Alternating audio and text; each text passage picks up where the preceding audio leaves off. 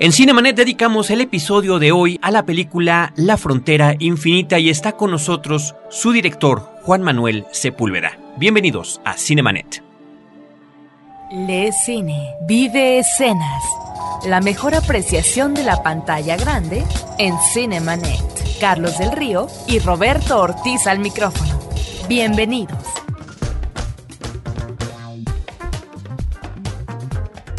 Nuestro portal principal www.frecuenciacero.com.mx. Frecuenciacero.com.mx es el lugar donde pueden ustedes encontrar diversos temas de podcast. Este es el de cine. Ya superamos desde hace algún ratito los 200 episodios y aquí seguimos. Tenemos un correo electrónico promociones@cinemanet.com.mx y un buzón de voz para que nos llamen de manera gratuita desde cualquier punto de la República Mexicana. 01800 087 2423. Soy Carlos del Río, bienvenidos todos, Roberto Ortiz. Pues con el gusto de platicar con un director de un documental ópera prima, Carlos. Uno está acostumbrado a ver reportajes en la televisión sobre el problema de la migración de México a los Estados Unidos, pero de los mexicanos. En televisión sí hemos visto también eh, reportajes que tienen que ver con la otra migración, con esta migración que en el cine pues yo no he visto tanto a propósito de estas ah, personas que van emigrando de país eh, en país eh, centroamericano para atravesar la frontera mexicana y lanzarse a los Estados Unidos para buscar mejores condiciones de vida. Platícanos de tu trabajo.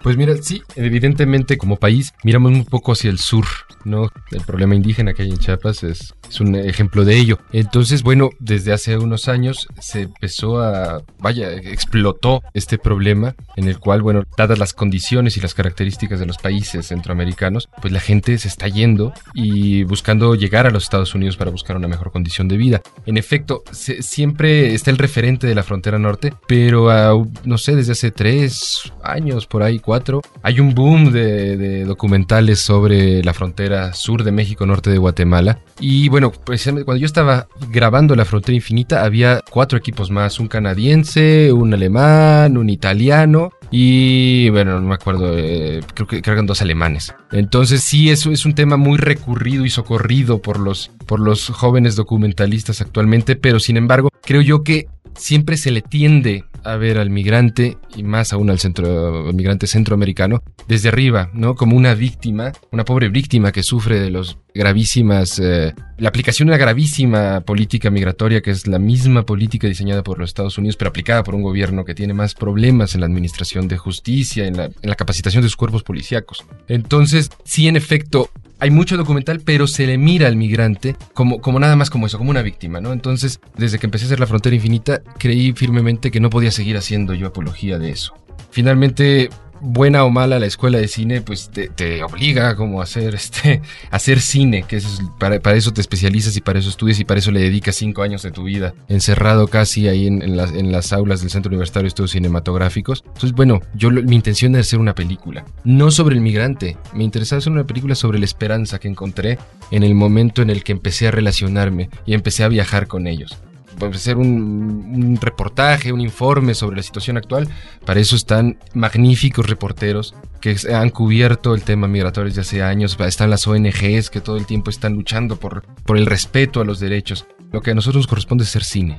Juan Manuel, me queda la impresión de que eres una persona que no le gustan las limitaciones que pueden imponer a veces las palabras. De entrada, el título de la película es esta frontera infinita. Yo quiero que me hables sobre eso porque efectivamente, conforme va uno avanzando en el recorrido visual y la recopilación de estos testimonios, este retrato que haces de las personas que están intentando avanzar, porque sabemos que muchos de ellos, como lo muestras en, tu trabajo, no lo terminarán logrando finalmente, ¿no? Pero también, inclusive, ponerle migrante, el propio nombre de migrante en algún momento de tu película mencionas, bueno, ¿quién es el que nos está dando? Palabras más, no palabras menos, estoy parafraseando. ¿Quién es el que define quiénes somos migrantes y quiénes no lo somos. Claro, sí, yo siempre lo he dicho, un poco de, sentido común y de repaso histórico nos hace llegar a la conclusión de que todos, en mayor o menor medida, somos migrantes. Entonces, bueno, el título de La Frontera Infinita y bueno, el tratamiento que le doy al tema de la migración, un poco trata de romper esta, esta ubicación porque, uno, porque todos somos migrantes, y la película pudo haberse desarrollado en cualquier parte del mundo. No, no hay migrantes centroamericanos, no hay migrantes eh, mexicanos, no hay migrantes eh, argelinos, es gente que está buscando una mejor condición de vida, y es un fenómeno que tiene paralelos en todo el globo terráqueo, o sea, no hay pueblo que no migre en mayor o menor medida, ¿no? O sea, incluso en los Estados Unidos, que se supone que es la nación más rica, la gente se va porque está cansada, yo qué sé, ¿no? Porque no encuentra trabajo, porque no encuentra vivienda. Entonces, pues sí, una de las, vaya, uno de los mayores objetivos y los más difíciles era evitar esta, esta regionalización del relato y esta clasificación, ¿no? Que finalmente es, una manera de reducir al ser humano a un, a un tipo, ¿no? Entonces, lo valioso de cualquier personaje, de cualquier ser humano, son todas sus contradicciones. Entonces, yo, yo veía en los migrantes algo más allá de esta figura heroica o de este mártir o esta víctima que generalmente nos encanta ponerle. Tanto el que le dice ilegal, ¿no? Como el, del facha de derecha que le dice ilegal, como el prócer de izquierda que lo hace un santo. Entonces, desde las primeras aproximaciones en, la, preproducción, pude darme cuenta y lo compartí con todo el equipo de rodaje, pues de que no había ninguna diferencia entre ellos y nosotros. O sea, sí vamos a ser un, relato en el cual de alguna que otra manera se, condenan estas fronteras, estas bardas, ¿no? Que están levantándose en todos lados, porque nosotros íbamos a imponer una con la cámara. Porque nosotros íbamos a tener esa mala leche de llegar con ellos y decir, bueno, tú y nosotros. No, generalmente el rodaje partió de la base de que no había ninguna distinción y de que teníamos que asumir la condición por la que estábamos ahí. O sea, nosotros vamos a hacer una película, ¿no? Y si ustedes quieren participar, bienvenidos. Si no, están en todo su derecho. Pero además de que hay la impresión de que ustedes están en ese mismo itinerario, ¿no? Claro, claro. O sea, no solo por cuestiones del plan de rodaje, que sí nos, nos, tocó seguir el, viaje, comprar los boletos a la hora de que estaban comprando ellos sus boletos del autobús, cruzar junto con ellos, etcétera, etcétera. Más allá de eso, pues porque se dio esta, esta relación de confianza a partir de la cotidianidad. O sea, en el momento en que los migrantes se dieron cuenta, migrantes por, por decir algo, ¿no? Nuestros personajes, los sujetos de la película se dieron cuenta que a nosotros no nos interesaba, no éramos ni de ningún medio de comunicación masiva que íbamos a agarrar la beta amarillista para que hablar de, lo grave que sucede, que sucede, vaya, pero no solo eso pasa, ni tampoco que éramos, nos íbamos a ser ricos con la película, ¿no? Se, se generaba una relación de confianza y bueno, e, evidentemente no les interesaba hablar de esas, de cómo habían sido perseguidos por la policía y tal. Se ponían a jugar fútbol, se ponían a lavar su ropa, se ponían a hablar de sus mujeres, de sus hombres que habían dejado, de sus hijos. Se daba una relación desde el cotidiano que era lo que, lo que más nos interesaba. O sea, eso, eso de andar haciendo una película de migrantes, correteando migrantes, una los pone en riesgo a ellos y nos ponemos en riesgo a nosotros. ¿No? Es una, es una manera de ensalzar el ego de los documentalistas generalmente. Ay, vamos a subirnos al tren o vamos a, a que nos pegue la policía. No era la intención. Por eso nosotros nos centramos en relatar el fenómeno de la migración a partir de los tiempos muertos, ¿no?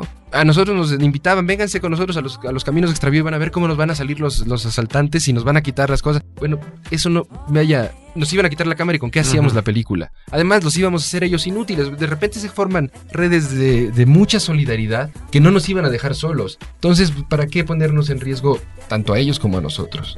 Este retrato de la cotidianidad que tú mencionas se relaciona con eh, lo que es la decisión de manejar una voz en off esporádica, que se agradece que no esté de manera permanente a través de tu narración, pero que no es una voz eh, en off que nos tenía acostumbrada el documental a propósito de cifras y datos, es decir, lo que es eh, el manejo objetivo de la información, sino que es una voz que, más que definir, interroga, que también reflexiona entonces, eh, quisiera preguntarte sobre esto y de qué manera tú lo insertas en tu narración visual. Que además es tu voz, Juan Manuel, ¿no? Claro, sí, sí, sí, es mi voz. Mira, a mí, se me quedó desde que empecé a estudiar el documental, desde que empecé a la escuela de cine, se me quedó una frase de Chris Marker que me marcó, digamos, el rumbo de qué es un documental y qué no es un documental, ¿no? Chris Marker dice que el gran cine documental no es aquel que ilustra con imágenes, sino aquel que interroga las imágenes. Entonces, bueno, finalmente el tema que estábamos manejando, si bien tratábamos de no contextualizar, no vaya, no ponerle etiquetas, esto es esto, esto es otro, necesitaba en ciertos puntos este cuestionamiento, ¿no? Porque si bien íbamos a prescindir de eso, de, de generar una información precisa y clara, sí teníamos que, bueno, hacer una, contrapunto donde en efecto teníamos que fortalecer esta idea a partir del cuestionamiento, como bien señalas, de estas, de estas imágenes, o sea, y de por qué elegíamos filmar así. ¿no? ¿Por qué dejábamos correr la cámara y correr y correr y correr y no cortábamos? No, no, no porque se nos olvida este, apachurrarle el stop, sino porque finalmente el compromiso mayor que adquirí mientras estaba filmando la película, más que estético, fue ético. ¿no? Tratar de que sin llegar a los extremos de este documental contemporáneo en el cual ya nadie puede llegar a hacer una película porque tienen que ser los propios sujetos. Bueno, más del documental contemporáneo no, de estos antropólogos que empiezan a hacer cine, ¿no? Que tiene que ser el sujeto el que se filme y el que se interrogue. Bueno, muy bien, pero entonces ¿de qué vamos a vivir los documentalistas? Entonces, sin llegar a ese extremo, sí nos interesaba mucho no meter de más la cuchara y o meterla en donde sí era nuestra obligación meterla, como es el caso de la voz en off.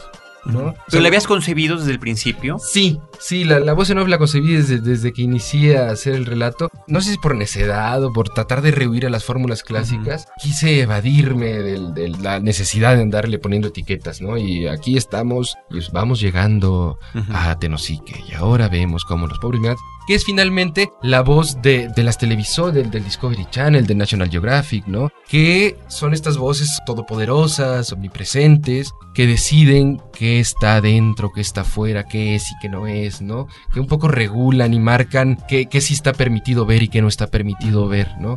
Entonces, más allá de esa voz descriptiva, es una voz bastante recalcitrante, ¿no? en el sentido de que está todo el tiempo cuestionando incluso el mismo propósito de hacer una película sobre migración.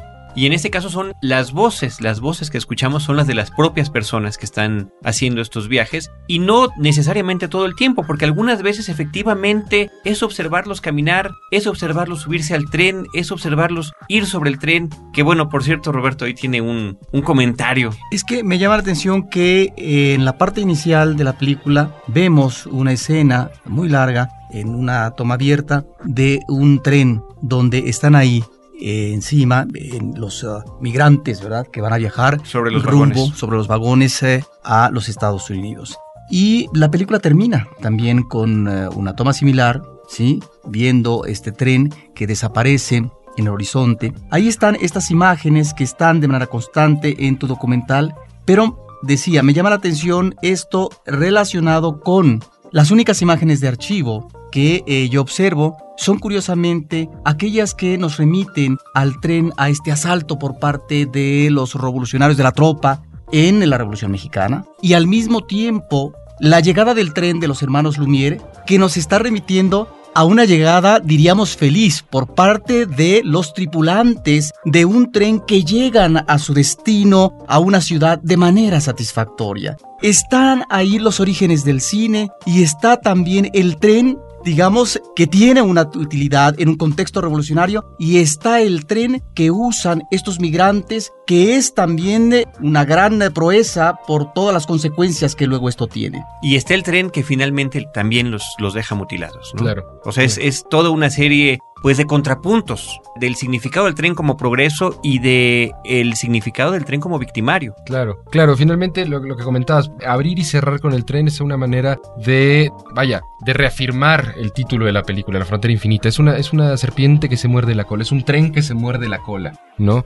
El viaje de la migración no tiene un punto de salida ni tiene un punto de llegada. Generalmente quien sale de su casa si regresa se va a encontrar con otra casa, ¿no? No porque la mujer se haya casado con alguien más, vaya, sino porque el pueblo va a cambiar, él no va a ser el mismo, ¿no? Entonces, eh, sí, me interesaba mucho alegorizar el asunto del tren, sobre todo, bueno, también por, porque la historia del cine siempre está marcada sobre este tren de los Lumière, ¿no? Este tren del que, bueno, menciono ahí en la película, que, que fue tripulado por estos, por el poder, ¿no? este, y todos los que quisieron subirse, que no estaban invitados, pues ya no encontraron sitio, ¿no? Sí, y un poco también lo de la revolución, la revolución mexicana era eso, o sea, finalmente el tren se toma por asalto, nos lo, nos lo demostraron los revolucionarios, y de alguna manera el migrante está queriendo tomar por asalto la historia, ¿no? Si las políticas económicas de sus países no se lo van a permitir, bueno, pues, pues él se va a mover. Estamos platicando con Juan Manuel Sepúlveda acerca de su película de no ficción, La Frontera Infinita. Están ustedes en Cinemanet, no se vayan, regresamos en un instante más. Cinemanet regresa en un instante. Ahora, diseñar y hospedar su página web será cosa de niños. En tan solo cinco pasos, hágalo usted mismo sin ser un experto en Internet. Ingrese a suempresa.com y active ahora mismo su plan. Suempresa.com, líder de web hosting en México. Si eres de los que disfruta el vino pero no quieres preocuparte por sus complejidades, no te pierdas a Juan Sotres en Vino para Principiantes, el podcast de Frecuencia Cero. www.vinoparaprincipiantes.com Porque todo lo demás es solo comentario. Si de familia se trata, pregúntale a Mónica. Pregúntale a Mónica. Un podcast de Frecuencia Cero para llevar una vida más plena y feliz. www.frecuenciacero.com.mx Historias múltiples en tiempos cortos. Cinemanet. Regresamos.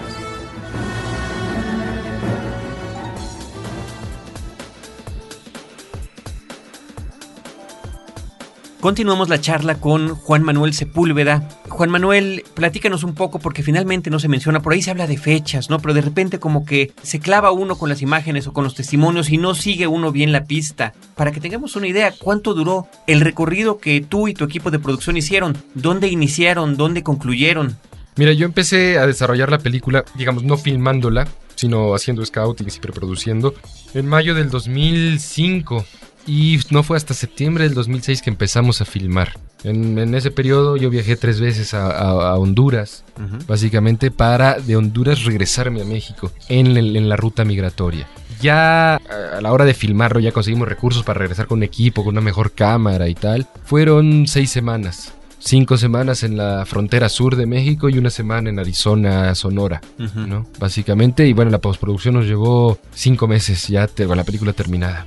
Ahora, esto, estos lugares donde te detienes, estos albergues que vemos en el recorrido, ¿cómo los recibía la gente que, Pues mira, ahí estaba? Porque hay unas escenas que son verdaderamente demoledoras. claro, claro. Donde platicábamos hace rato de estas víctimas del tren, de estas personas que quedaban amputadas de diferentes partes de su cuerpo, parece que ya se quedaron allí. Hablaba, por ejemplo, un nicaragüense que dice: Yo salí hace 15 años de mi país. ¿Y por qué saliste? Le pregunto a otro pueblo, por el conflicto armado, ¿no? Claro. Y ahora están en estos albergues, me imagino, para apoyar a, a toda esta gente que está haciendo estos recorridos, pero vemos ahí a estos hombres sin brazos y sin piernas trabajando. Sí, mira, uno de los peligros que implicó este boom de que todo el mundo hacía películas documentales sobre migrantes en la frontera sur, no todo el mundo, vaya, pero muchos, fue que cuando llegamos, nosotros cuando ya llegamos en el, en el declive de este boom, ya estaban hartos todas las autoridades de, las, de los albergues, ¿no? Que generalmente son de alguna otra congregación religiosa, generalmente católicos, ¿no? Ya estaban cansados de que llegara Televisa o que llegara X televisora a decirles, bueno, es que vamos a hacer una documental y ni siquiera les luego les enseñaba, hablaban de lo que quisieran, editaban lo que se les daba la gana, ¿no? Entonces, bueno, el trabajo más difícil fue tratar de entrar allí, convencer a, a los que regenteaban los, los- los albergues de que pues no era nuestra intención ni, ni hacer un discurso amarillista, ni tampoco luchar por los derechos de los migrantes que queríamos hablar sobre la esperanza. Entonces, bueno, este, accedieron, ¿no? En algunos lugares muy limitados de tiempo, ¿no? en algunos albergues, incluso en Guatemala, nos nos dejaron entrar dos días, ¿no? Y háganle como quieran y ya no nos dejaron entrar más. Pero... eh, Este en particular del cual te comentaba el, yo. de- el del Jesús el Buen Pastor está en Tapachula y es, ese, bueno, es un albergue exclusivamente hecho por una religiosa eh, mexicana, doña Olga, que se dedica a asistir a, a todos aquellos que sufrieron amputaciones en, en la zona de, del Suchiate, ¿no? Por el tren. Y eh, hasta que no les consigue una prótesis, no los deja ir. Mm. Entonces, este, la relación con ellos fue llegar primero sin el equipo, ¿no? Ser honestos y decir, bueno, nosotros explicar qué es lo que, para qué estábamos allí y qué es lo que íbamos a hacer. Entonces, después de, al siguiente día, llegábamos ya con el equipo y ya la, la relación, se rompía esta relación de poder que generalmente la cámara siempre da, ¿no? Se le da uno halos de, de superhéroe o de, o de dictador, entonces se rompía ese halo de poder que, que te da la cámara y podíamos filmar de iguales, ¿no? Sin ningún... La gente cooperaba muchísimo con el rodaje, dejando, dejándonos filmar. Sí, es que me queda la impresión que ahí sí se quedaron un rato. Sí, allí sí, allí sí estuvimos una semana completa. Y hay otro lugar donde pues estaban esos jovencitos menores de edad Sí. que tenían que hablarle a sus familias para no pedirle sus documentos y Sí. que pudieran ir a. Eso a es en Guatemala, ellos. hay un, hay un convenio entre el gobierno guatemalteco y mexicano de que todos los menores guatemaltecos interceptados en México son remitidos a Quetzaltenango y allí permanecen hasta que localizan a los padres. ¿No? Ahí estuvimos tres días y la relación fue un poco más complicada porque filmar con menores es, es éticamente implica un riesgo, bueno, es un reto muy, muy, muy fuerte. Porque finalmente tú le pides la autorización al menor, pero el menor no es plenamente consciente no porque es ignorante, no, no, al contrario, que uno, sino porque no es plenamente consciente de las implicaciones que, esto tiene. Entonces tú lo estás filmando sin el consentimiento pleno y al otro día llega el tutor y entonces tienes que convencer al tutor. Entonces, es, las menores de edad, por ejemplo, mucha gente me recrimina que no, casi no hay mujeres. Esto no fue deliberado, no porque no, es misoginia ni nada. Yo he encantado, mientras más mujeres aparecieran en la película, mejor. Pero tenían cierto prurito, cierto resquemor a la hora de, de aceptarse filmadas. Pero además hay un porcentaje también menor, o sea, sí hay. Sí, hay un porcentaje menor, sí, sí hay mujeres. Hay, más mujeres de lo que uno cree, ¿no? Pero sí, el porcentaje es menor. Sí, sí, sí. Ahora, tú hablas de eh, la intención de manejar con este documental esta idea de la esperanza, ¿no? Por parte de, pues, medio millón de personas que anualmente eh, van cruzando la frontera. No sé qué porcentaje llegue finalmente a los Estados Unidos o que se quede en México o en algún otro país. Pero ahí tenemos lo que tú mencionas como un compromiso ético más que estético.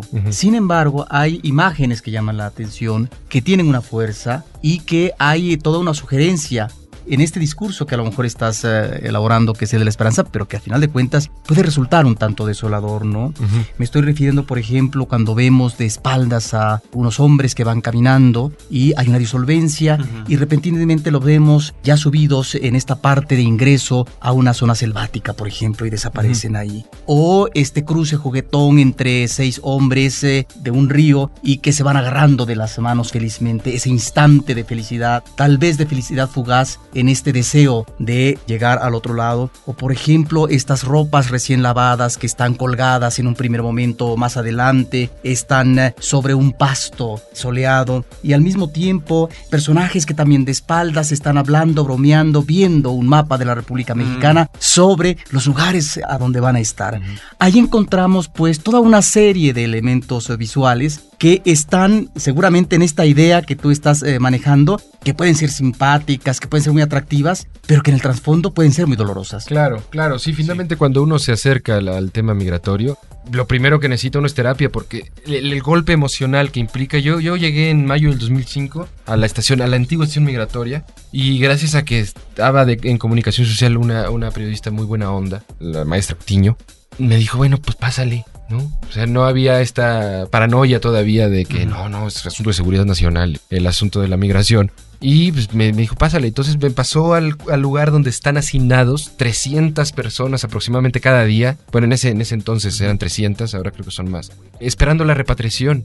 Entonces, bueno, a uno se le, se le hace uno la garganta y dice, bueno, no voy a hacer ninguna película por salud, ¿no? O sea, porque voy a acabar muy mal. Sin embargo, poco a poco uno va adentrándose en, este, en este asunto y se da cuenta que los migrantes también son conscientes de eso y deciden generar un contradiscurso de mucha muy lúdico, como tú lo comentas, de mucha autodefensa ante este panorama tan desolador. Y es allí donde, donde encontrábamos los momentos más vitales de la película, ¿no? No son, no son coincidencias. Sí, sí, generalmente en todos los lugares a donde, a donde íbamos, sí, en efecto, había gente que llegaba devastada, que le habían robado todo su dinero, que tal vez la habían violado, ¿no? Pero se ponía a contar chistes, ¿no? Entonces, de... No, momentos que efectivamente al espectador arrancan la sonrisa, pero al mismo tiempo, ¿no? El corazón se comprime ante las consecuencias de lo que estamos viviendo, ¿no? Hay por ahí también esta escena de estos jóvenes que no están hablando en español y que no sé cómo consigues la traducción, ¿no? Pero están diciendo, mira, a pesar de que nos estén vigilando, ahorita nos vamos.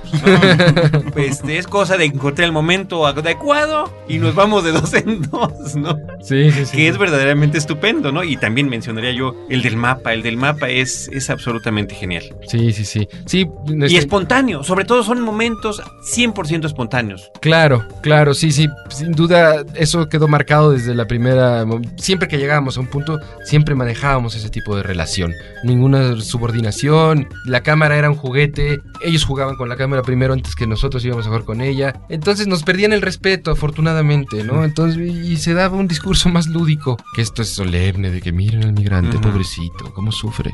Ahora, lo que también vemos es eh, toda una serie de imágenes que nos remiten a ciertos contenidos temáticos específicos, pero en esto que tú mencionabas al principio de no querer fijar, digamos, posturas en tu narración, ¿qué no nos lleva tal vez a un problema en términos de lo que podría ser la confusión para el espectador de una narración un tanto desbalagada? Porque lo mismo vemos una cosa de aquí, de allá, y en donde de repente a veces pareciera uno que está viendo un documental dentro de otro documental, cuando te estás remitiendo a esta parte que es conmovedora, que es difícil, que es triste, que es dolorosa, de cuando los migrantes pues se caen del tren y están, digamos, en este caso, eh, sin un miembro, sin una pierna, sin un brazo, y que es una situación terrible. Sí, sí, mira, eso implicó un riesgo y me implicó muchos pleitos con todo el mundo.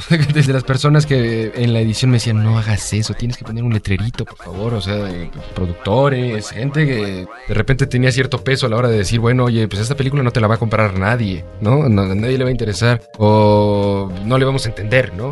Sin embargo, bueno, fue, un riesgo que asumí y no sé hasta qué punto estuvo bien, estuvo mal, creo que nunca lo sabré, afortunadamente. Pero sí, me, interesaba mucho desligar, o a lo mejor fue excesivo, ¿no? Pero sí, sí, desligar de este, de este continuo, esta continua relación que se hace entre reportaje y documental, ¿no? Creo que finalmente una película es un juego de espejos y es este, son muchas películas dentro de la, una buena película, vaya. No sé si La Frontera Infinita lo sé o no, pero al menos intenté hacerlo. Una película comporta muchas películas al interior y remite a otras. O sea, es, vaya, es un juego de espejos muy, muy interesante y es una de las grandes ventajas estéticas que para un, para un creador puede tener el cine, ¿no? Y si bien no uno no discrimina eh, a la hora de filmar y puede ser que esté haciendo un relato un poco desbalagado y tal. A la hora de editar, uno es un tirano terrible, ¿no? Y ahí sí tiene uno que apretar las cosas y decir, bueno, vamos a hablar de un viaje. No importa si vamos para allá o vamos para acá, ¿no? A lo mejor es un poco arriesgado, pero bueno, finalmente lo que nos interesaba era hablar de un viaje. Juan Manuel, ¿cuál ha sido el recorrido migratorio de la propia película? ¿Cómo? Porque también ha habido reconocimientos y creo que es importante que, que mencionemos eso, ¿no? Que tú nos lo platiques. Bueno, pues ha sido un recorrido muy, muy afortunado, ¿no? Para una película terminada en video, pues haber abierto internacionalmente en el Festival Internacional de Cine de Berlín, bueno, fue, pues sigue siendo para mí un shock, ¿no? Y sobre todo una sección que, siempre apostó por el cine no comercial, digamos, el cine que, no va a tener ninguna, que no se va, nadie lo va a comprar, no porque sea más valioso que otro, eh, que es el Forum, ¿no? El Forum del Nuevo Cine. Luego nos fuimos ahí al centro Georges Pidou, al Festival Internacional de Cine Documental Cinema Real, que digamos que es un festival de documental muy emblemático, porque digamos que es el, festival de cine documental más importante o el más consentido del Ministerio de Asuntos Cinematográficos franceses, ¿no? Y también eh, por parte de la, Escuela Documental de Estados Unidos es su referente. Entonces ahí nos pudimos ganar el, el premio Jory Stevens que bueno, hace cuatro o cinco años se ganó Eugenio Polgovsky con Trópico de Cáncer y bueno, yo me acuerdo cuando oí esa noticia, yo me conmocioné y dije, oye, ojalá un día yo pueda estar en el cine Madurell. Y sucede que nos ganamos el, el Jory Stevens. Y nos dieron una mención honorífica del jurado joven. Luego ya nos fuimos al, Festival Cine Documental de Toronto. Acabamos de regresar de Múnich. Y en la primera semana de junio nos vamos al Silver Dogs, que es el festival del Discovery Channel. Uno que tanto reniega es el festival. ¿Dónde termina uno? ¿Dónde termina uno, verdad? Y al Festival Cine Independiente de Los Ángeles ha sido un recorrido migratorio muy afortunado. ¿no? Y en Morelia tuviste también. Y bueno, y pasando al, no porque sea menos, sino pasando al, plano nacional, que a mí me, fascinan los festivales de cine en México. Empezamos por Morelia, nos ganamos una mención especial del jurado. Y después de ahí, pues seguimos en Guadalajara, en el FICO, que también pues, apoya la producción de la película. El Festival de Fronteras eh, de Ciudad Juárez, se me va el nombre. Y eh, recientemente en Acapulco. No, pues.